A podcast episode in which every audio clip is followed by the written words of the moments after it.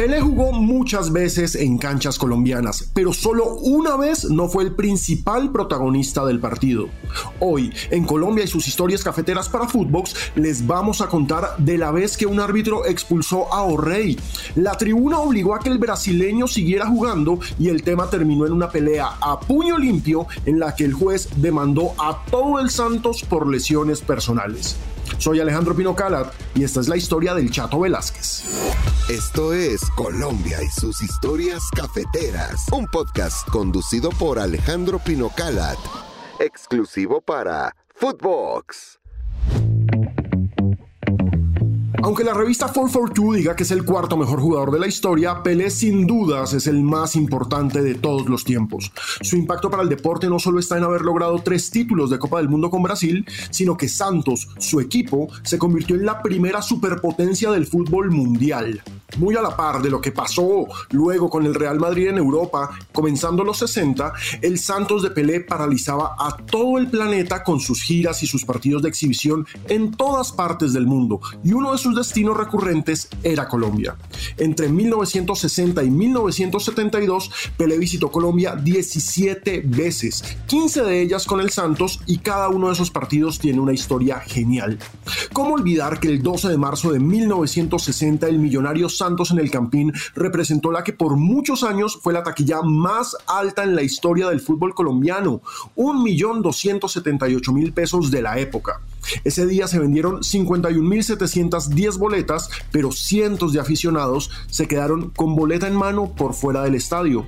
Ese día también fue el de la primera derrota del Santos en Colombia, pues Millonarios se impuso 2-1 con goles de Eduardo Casi, mientras el descuento santista fue del mítico Clodoaldo. ¿O qué decir del 4-1 del Santos a Santa Fe el 24 de septiembre de 1970 con Pelé recién coronado tricampeón del mundo en México? two fútbol del mundo.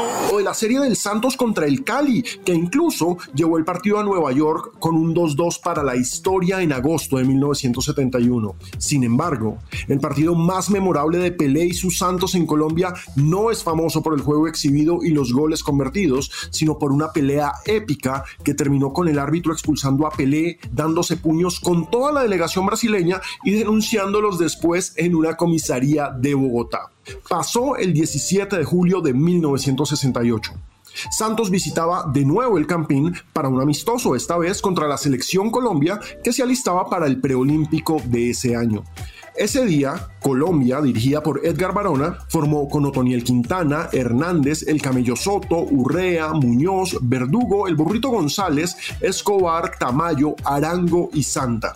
Santos, por su parte, tenía buena parte de su gloriosa corte. Gilmar, Overdán, Ramos, Delgado, Orlando y Turcao, Mengalviao y Lima, Manuel María, Pepe Toniño y Pelé. Equipazo. Sin embargo, el gran protagonista de la noche fue Guillermo Velázquez, más conocido como El Chato, quien fue nombrado para dirigir un partido que muy pronto se calentó con la expulsión de Lima apenas empezando el juego. El Chato recordó cómo fue esa jugada en una entrevista con Nelson Asensio antes de morir el 26 de junio de 2017. La cosa, como bien lo plantea, había empezado caliente.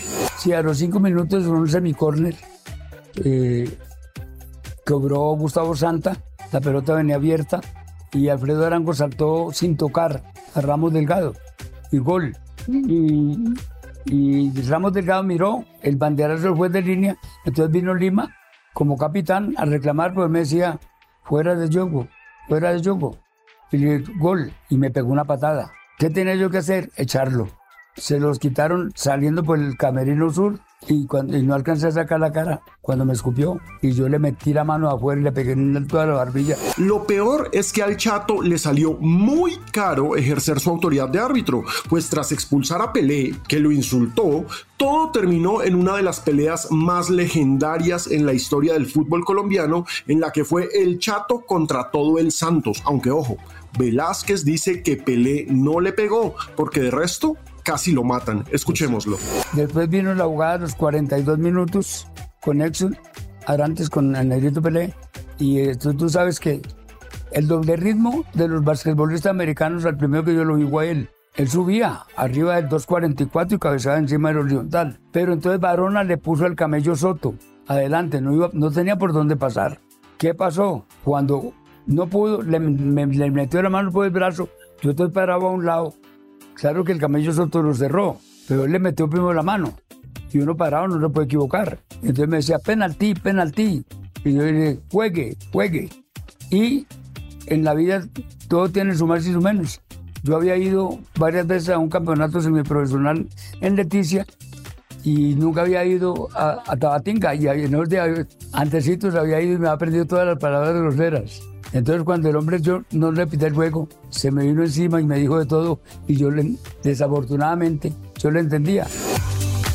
Golpeado, maltrecho y con una bronca que no se imaginan, el Chato fue sustituido como el árbitro del partido, ya que la tribuna exigió que regresara pelea al campo y él no estaba dispuesto a permitirlo. Los clientes mandaban, los clientes querían ver a Pelé y la Federación Colombiana de Fútbol dio la orden. Se tiene que seguir jugando y se tiene que seguir jugando con Pelé. El punto es que el Chato tampoco estaba en condiciones físicas para seguir dirigiendo el juego. Así se lo contó en su momento al Gol Caracol. Lo, lo doloroso de todo es que dicen que a mí me cambiaron. Yo creo que cambio es una cosa y sustitución es otra. A mí me sustituyeron por falta de... Yo no podía seguir, absolutamente. Y estando esto vale la pena, porque de los muertos se puede hablar muy fácil.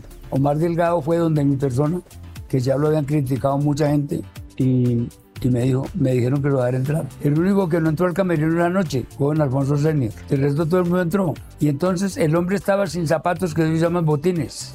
Y le dicen, camine, camine, siga. Entonces dijo, yo estoy expulso. Dijo, no, nosotros ya echamos al árbitro para que usted siga. Lo más irónico del asunto es que el partido que finalizó 4-2 a favor del Santos, no terminó ahí.